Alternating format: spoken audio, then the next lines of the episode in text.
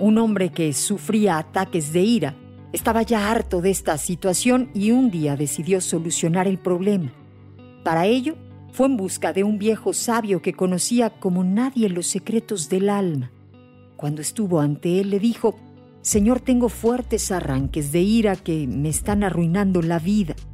Sé que es mi carácter, pero estoy dispuesto a hacer lo que usted me recomiende para cambiar.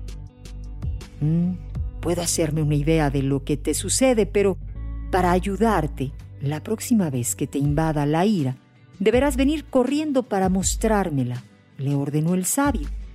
Tras unos días de calma, el hombre volvió a notar cómo la ira se apoderaba de él y salió a toda prisa para ver al anciano.